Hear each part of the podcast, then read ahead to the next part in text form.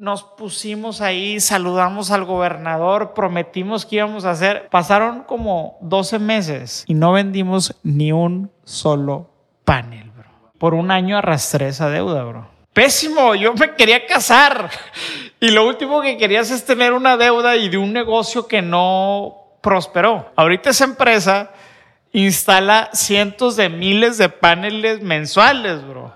Pero yo no supe abrazar los pequeños comienzos. Idea Podcast. Ideas que agregan valor a tu vida y a tus negocios. ¿Alguna vez te has puesto a pensar que las grandes empresas del mundo alguna vez fueron pequeños proyectos? Entender esta realidad nos ayuda a apreciar y valorar lo importante que son los comienzos. De esto y más platicamos con nuestro invitado de hoy. Ricardo Yacomán es ingeniero civil y emprendedor, tiene múltiples diplomados en finanzas y desarrollo personal, por mencionar algunos. También es speaker de TEDx, empresario, tiene un podcast y mucho para compartir. Vamos a platicar con Ricardo. Bienvenido a Idea Podcast. Hola amigos, ¿cómo están? Bienvenidos a Idea Podcast, ideas que agregan valor a tu vida y a tus negocios. En esta ocasión es un episodio especial porque lo estamos grabando de manera remota. Estamos en uno de los edificios de una de las empresas con las que colaboramos y nos acompaña Ricardo Abraham Giacomán Marcos de Monterrey, Nuevo León. ¿Cómo estás? Hey, muy bien, ¿y tú, bro? Muy bien, hemos estado durante estas semanas grabando episodios del podcast y lo hacemos al mismo tiempo que estamos manejando proyectos comerciales. Si quieres conocer más de la empresa, puedes buscarnos como Hub M2. Pero sobre todo lo hacemos porque con las personas que colaboramos nos damos cuenta que pueden agregar valor, pueden sumar a lo que estamos haciendo y este es el caso. En esta ocasión viene Natalie Ruiz y Ricardo Yacomán nos emocionó mucho la idea de poder platicar con Ricardo por toda su trayectoria, todo lo que ha estado haciendo y va a estar muy padre la conversación. Bro, muchas gracias por tenerme acá contigo en el podcast. Este, sé que va a ser algo muy, muy chido poder estar compartiendo y desde, desde ahorita la atención que han tenido conmigo y con mi esposa aquí en Tijuana ha sido de otro nivel, así que quiero darte las gracias por eso. Ah, qué buena onda. Así es como somos los de esta parte del norte. Siempre hacemos preguntas de cajón y son las dos que todos están respondiendo. La primera es, ¿qué palabra usarías para describir el año 2020? Disruptivo. Disruptivo. Esa no la habíamos escuchado. Pues simplemente vino a poner a prueba eh, nuestras ideas, nuestra manera de vida, nuestra forma en la cual estamos operando tanto iglesia, negocio, trabajo. Este, creo que vino a romper muchos, muchos moldes pero creo que el 2020 fue el año más disruptivo que, que, he vivido yo. El año de romper moldes. Así es. Ok, la segunda pregunta es, ¿qué crees que será diferente ahora la vida post pandemia, o así lo queremos pensar, a comparación de la vida pre pandemia? Lo que llegó para quedarse de una, en una mala manera es el awareness que vamos a tener que tener en cuanto a las enfermedades mentales Mm, este, en cuanto a la ansiedad, en cuanto a la importancia de las relaciones que tal vez anteriormente no le dábamos. Sí, de hecho eso de eh, enfermedades mentales es un tema que hemos tratado de, pues como de ir abordando en las diferentes conversaciones que hemos tenido porque ya es algo recurrente, ya es algo que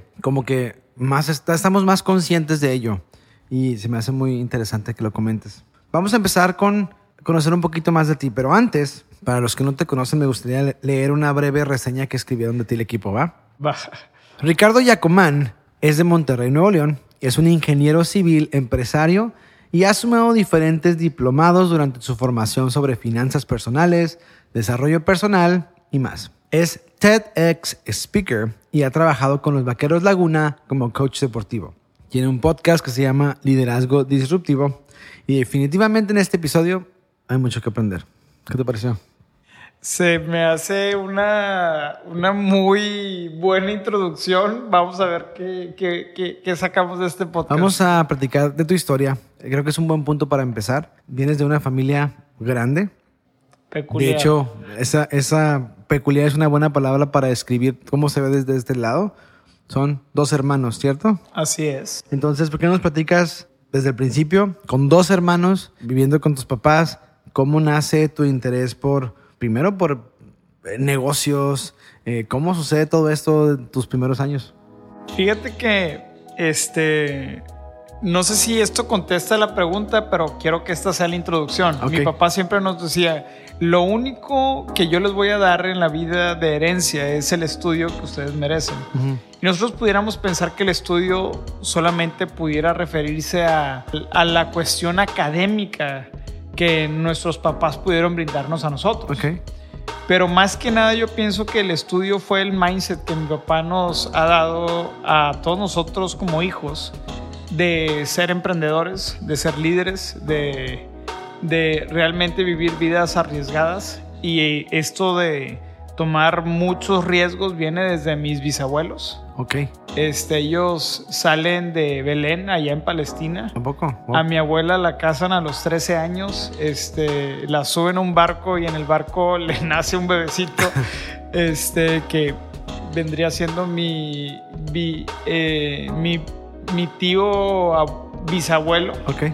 Este, y desde ahí se comenzó a forjar el carácter de lo que el día de hoy representa la familia Giacomán Marcos, una familia donde la existencia del día de hoy fue fundada en, en hombres o en un hombre y una mujer que decidieron dejar todo lo que tenían y venirse a, a buscar la buena vida acá a América, ¿no? Oye, estudiaste ingeniería. Así es. ¿Cómo tomas la decisión de estudiar ingeniería? Yo he sido de los 23 años para atrás un asno en, en todo lo que tiene que ver con, con estudio de académico tradicional, ¿no? O sea, a ver, ¿por qué? Explícanos un o poquito. sea, para empezar, yo no estudié la primaria ni la secundaria. O sea, mis papás me sacaron en este proyecto de hacer homeschool, ok. Pero no tenían las bases, mi mamá no era educadora y yo era un niño súper, ultra hiperactivo. Entonces, la formación académica nunca fue en mí un deseo de yo llegar a querer ser alguien académicamente. Yo decía, quiero tener lana, quiero poder crecer, quiero poder desarrollarme, pero nunca fue de que, ay, quiero tener esta profesión. Recuerdo que yo no sabía que iba a estudiar, Ajá. pero me habían dado una beca en el TEC de Monterrey para jugar fútbol americano. Entonces yo no sabía qué estudiar y yo decía, aquí voy a estudiar y para mí decía, pues administrador de empresas. Y, mi, y recuerdo que estábamos todos los 12 hermanos sentados. Mi papá me dice, Ricardo, ¿qué vas a estudiar? Como queriendo sacar este, Orgullo. este orgullo de mi hijo va a llegar a hacer algo en la vida. Y yo le digo, no, pues administrador. Y mi papá me dice, Ricardo, no seas mediocre, tú, tú, tú tienes cara de ser ingeniero civil y, y, y no me pareció mala idea. Y aunque no sabía si tenía los recursos para terminar, abracé el ser ingeniero civil y comencé a investigar y yo, yo de chiquito, como no, no iba a la escuela, Ajá. tenía muchos recuerdos de estar en construcciones que mi papá hizo. Este, recuerdo que todos mis hermanos se burlaron en ese momento. Mi hermana de que, ¿para qué pierdes dos años de tu vida? Vas a reprobar, el TEC de Monterrey es súper difícil, tú ni sabes leer.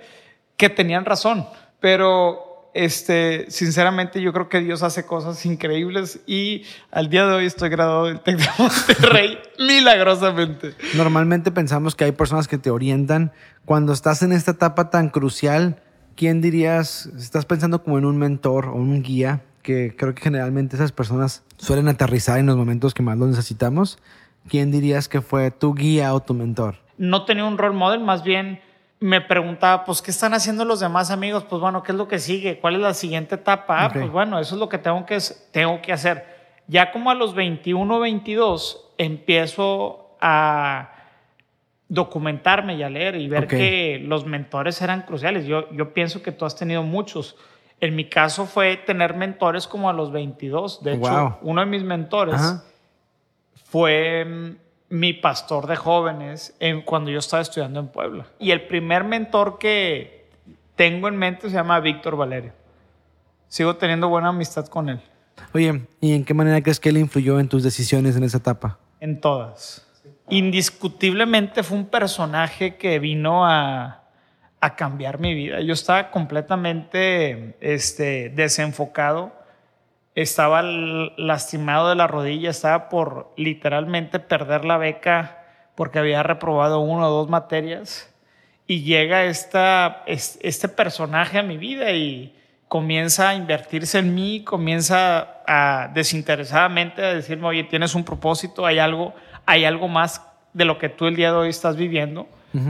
Y literalmente fue un cambio completo en mi vida. Si tuvieras que hablar de una lección que aprendiste de todas las que estoy escuchando que te ayudó a aprender, ¿cuál mencionarías? Disciplina. Una disciplina tremenda. Porque, ¿cómo, ¿Cómo fue aprender disciplina en esa etapa? Pues mira, yo sé que este podcast no es un podcast con una tendencia o, o una corriente religiosa, pero él fue un pastor en mi vida, un padre, un, un, un, no solamente un mentor, sino alguien que, que vino a demostrarme eh, su amor, pero también a través de, corregir mi vida. Yo en, yo en ese momento era lo que necesitaba. Y también Tavo, que fue otra, otro personaje sumamente importante en mi vida, él vino a complementar en mi vida una parte de amor que yo necesitaba, un, un aprecio, un cariño, un, un, aunque estaba ultra grande, fútbol americano y, y todo grande, aún así necesitaba ese, ese admiración este, de un padre de una este, figura paterna. De una figura paterna. O sea, fue crucial, bro. Me suena así como tough love, como amor apache, como dicen. Literal. Suena así como que creo que todos atravesamos por etapas en las que somos atraídos al orden, aun y cuando el orden no es algo que nosotros estamos buscando. Y lo digo porque digo, tú también tienes dos niños y me pasa que de repente corrijo a mi hija y más que alejarse porque la corrijo, noto cómo se acerca más porque los niños necesitan orden. Y Sí. creo que esa tendencia no cambia cuando crecemos. Ahora, estudias tu carrera, vives este proceso formativo, atraviesas estas lecciones de vida, de disciplina que te ves forzado a aprender, como es que dicen que aprendes a la buena o a la mala. Pero mi pregunta es, ¿cómo decides, con todo esto que aprendiste que nos acabas de compartir, cómo decides dedicarte a los negocios? ¿Cuál fue, cuál fue ese breaking point? ¿Cómo se da? Muy buenas preguntas, bro. Porque fueron momentos eh, eh, sumamente importantes y creo que a ti te pasó. A nosotros, no- a, a cada quien que está pasando por esta temporada, que estás por graduarte o estás en una transición, te tienes que detener y decir, ¿qué es lo que quiero?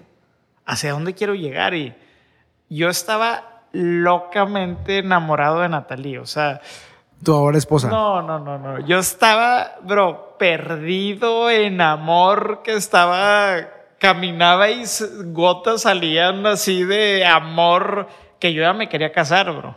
O ¿Qué edad tenías? Yo tenía 23 años. Yo dije, Ok. "Ay, con ella yo me quiero casar.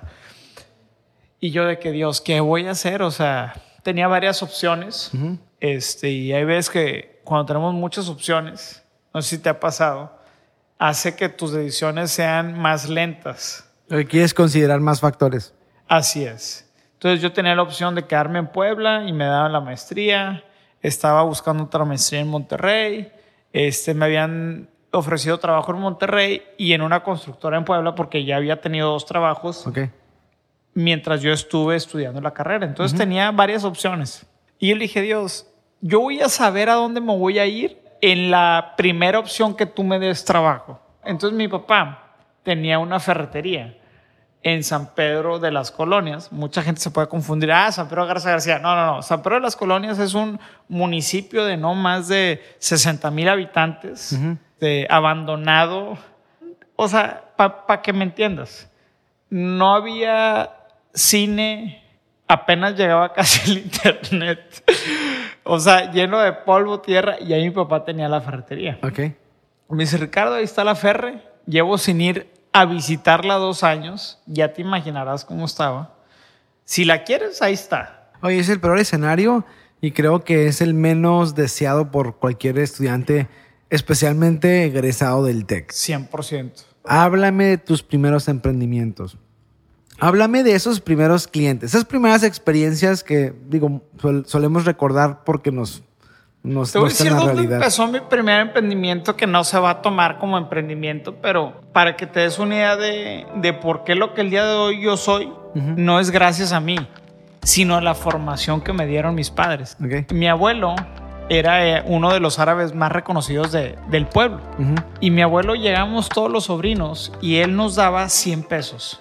Pero esos 100 pesos nos los daba el billete físico, pero nos hacía que fuéramos a la dulcería y comprábamos el dinero en especie para que después saliendo de ahí tuviéramos 100 mazapanes y saldríamos a toda la, la cuadra del centro a vender y nos diéramos cuenta de que, de que si, te da, si tú tenías 100 pesos trabajados, podían convertirse en 200 pesos. Pero desde ahí empecé a, a entender el valor del trabajo, de, de difícilmente mi papá nos dio este ten hijo para que te compres esto de ropa. Si quieres algo, trabaja.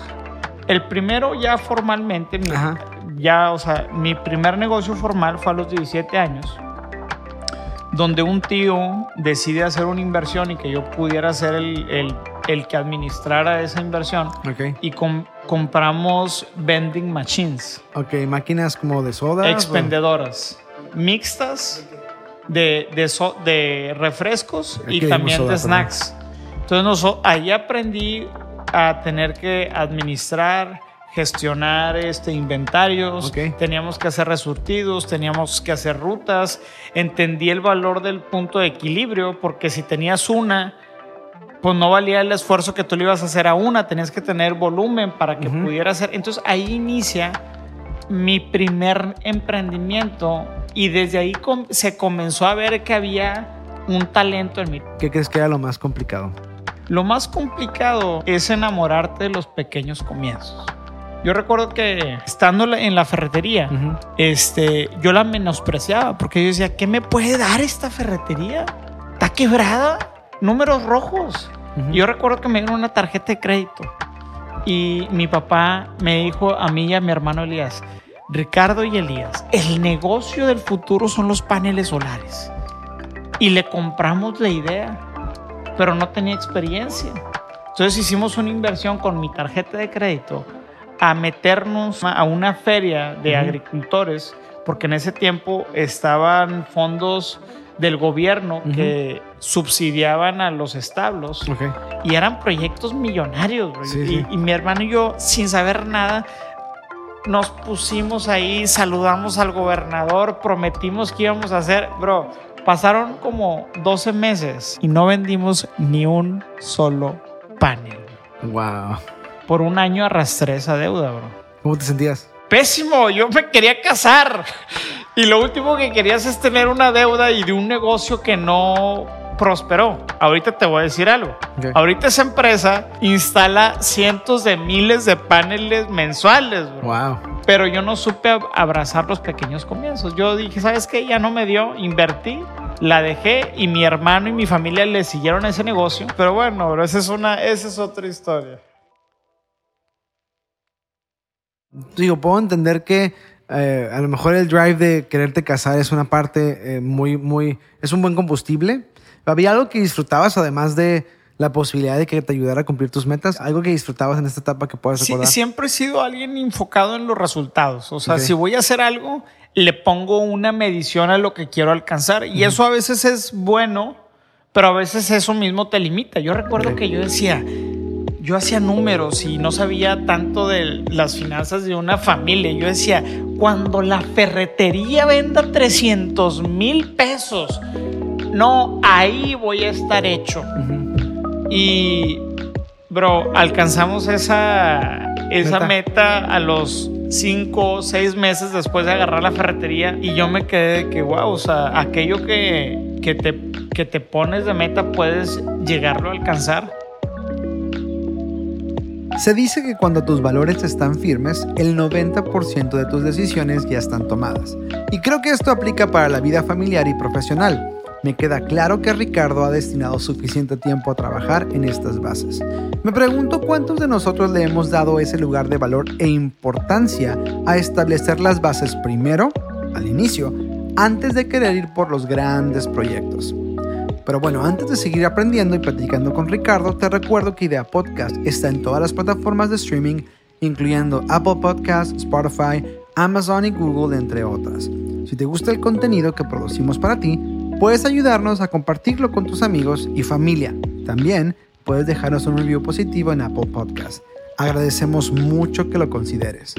Puedes seguirnos en Facebook o en Instagram y encontrar contenido de valor cada semana. Nos encuentras como Hub M2. Ahora vamos a escuchar las 5 preguntas random que respondió Ricardo y terminando seguimos con la conversación.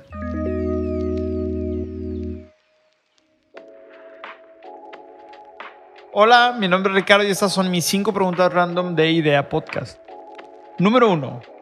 ¿Cuál juguete de la infancia recuerdas con más cariño y por qué? Fíjate que sí está muy random porque ni siquiera me acuerdo de un juguete en específico este, de la infancia. Lo que te puedo decir es que a mis papás no les gustaba que viéramos Disney. Número 2. ¿A qué personaje histórico te gustaría entrevistar? Uy, fácilmente te puedo contestar esta pregunta. Eh, a Martin Luther King. Este, ¿Por qué? Creo que fue un hombre con muchísimo carácter, decisión y era un simple mortal que, que cambió literalmente la legislación y la manera de pensar de toda una nación. Número 3. Si pudieras dedicarte al deporte profesional, ¿a cuál sería y por qué? Si me hubieras hecho esta pregunta hace algunos años, te hubiera dicho que eh, fútbol americano, pero el día de hoy me encantaría ser jugador profesional de pádel. Amo ese deporte, se me hace súper social, súper amigable y muy saludable en el sentido de que no tienes fracturas ni lesiones graves, por lo cual pudiera envejecer con este deporte. 4. ¿Cuál es la cualidad que aprecias más de una persona y por qué? Muy buena pregunta. La franqueza. Me gusta que la, gente sea, lo que más admiro mucho de gente es que sea franca, honesta y directa. Te quita de tener muchos problemas de estar suponiendo y te permite ser más feliz. Número 5. ¿Qué superpoder te gustaría tener y por qué? Definitivamente me encantaría o volar o poder tener el superpoder como Aquaman ¿Por qué? Porque desde chiquito este, me operaron del oído y desde ese entonces no puedo sumergir mi cabeza y ni surfear ni estar en el mar. Entonces me gustaría poder tener ese gran superpoder. ¿Qué dirías que es lo que le ha dado el éxito a tus proyectos como la ferretería para que estén donde están? Mi, mis hermanos y yo siempre discutimos qué es, un, qué es ser un empresario, ¿no? y qué es ser un autoempleado. Okay. Entonces, la ferretería en los últimos tres años yo la he dirigido, pero no la he operado. Se pudiera decir que, que no solamente fue el que me enseñó a trabajar, sino también aprendí a poder ser un empresario. Okay. En el sentido de poner, establecer, dirigir, desarrollar personas y después que esas personas fueran las que corrieran el mismo negocio. Yo estando en Monterrey, cuando me voy a Monterrey a plantar iglesia, el, la fuente de ingreso que teníamos era la ferretería. Okay. Y me voy a Monterrey sin saber cómo le iba a operar, uh -huh. sin saber qué iba a pasar. Y la verdad es que gracias a Dios teníamos la gente correcta, los procesos correctos, los proveedores correctos, los recursos necesarios para que prosperara sin que su líder estuviera al frente del negocio.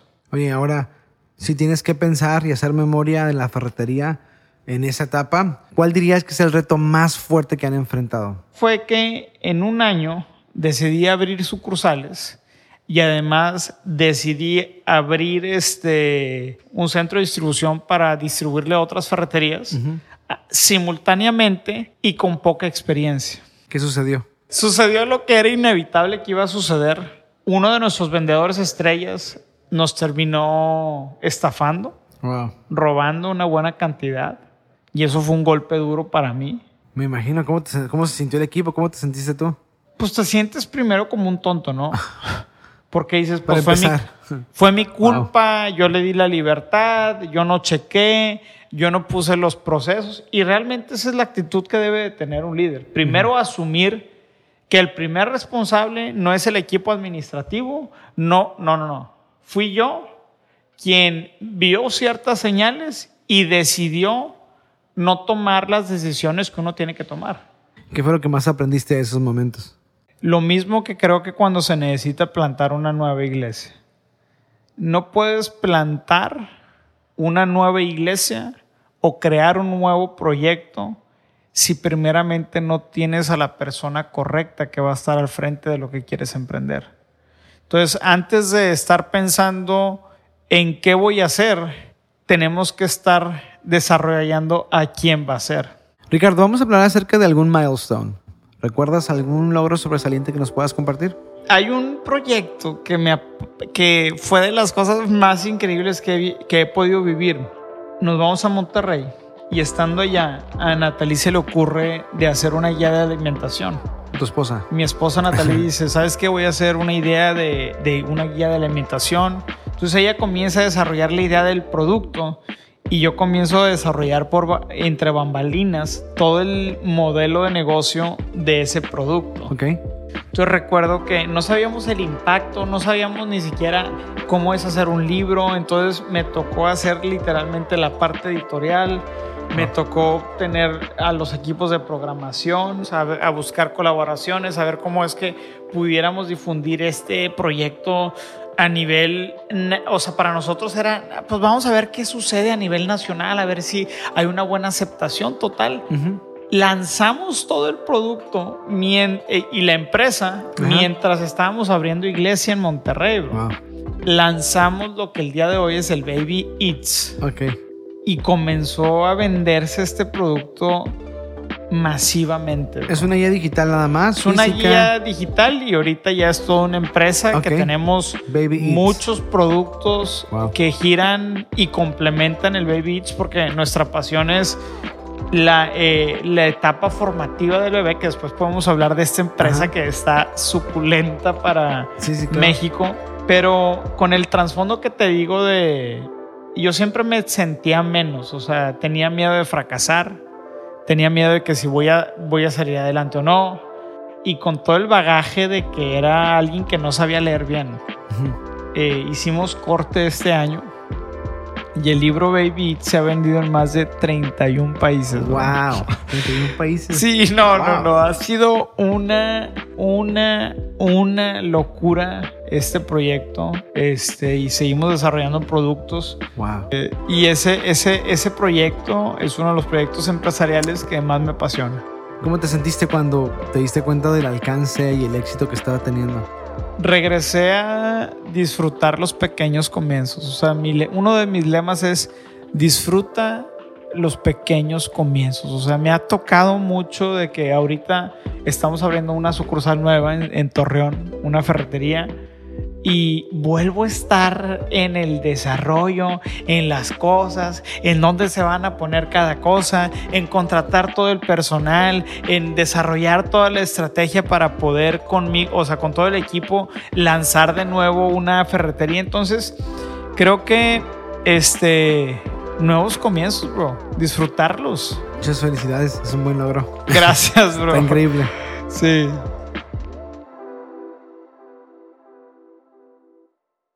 Me gustaría que habláramos acerca de algo que he estado notando mucho en la conversación.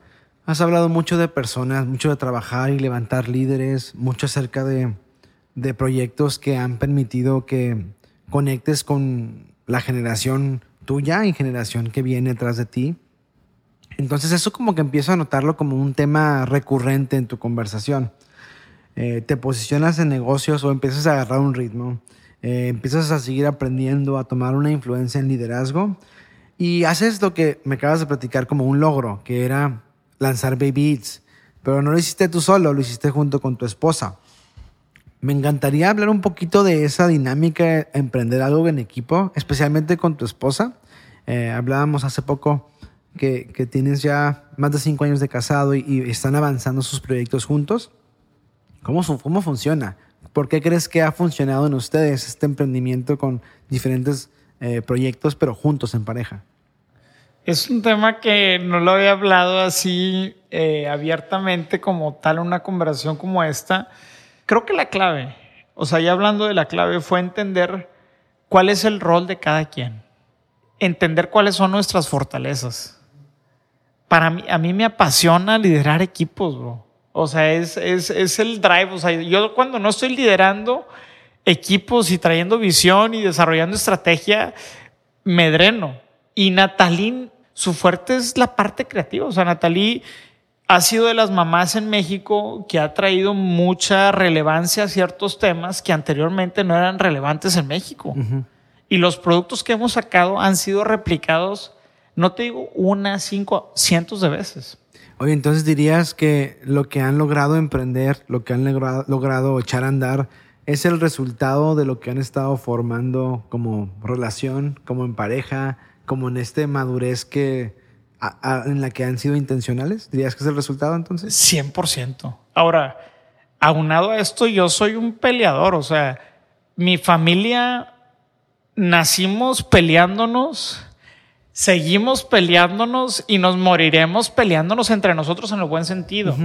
Entonces, muchas de las cosas brillantes que salen, salen porque Natalie y yo tenemos un alto grado de poder discutir sobre un problema sin que el problema se meta en nuestras vidas. Pueden desasociarse eh, lo personal de lo laboral.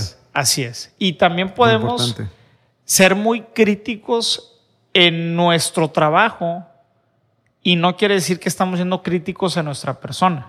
No sé si me explico. Sí, sí, sí, 100%. O sea, es de que, oye, eso que estás haciendo está mal. No quiere decir que, tú la persona estás mal, sino que eso está mal. Y ese concepto nos ha ayudado, bro. No tienes una idea, porque podemos decir, oye, amor, lo que estás haciendo está mal. O sea, o ella también me dice, oye, Ricardo, como empresa tenemos ciertos compromisos y tú no puedes comprometer mi persona a cosas que en producción tú no estás cumpliendo. Wow.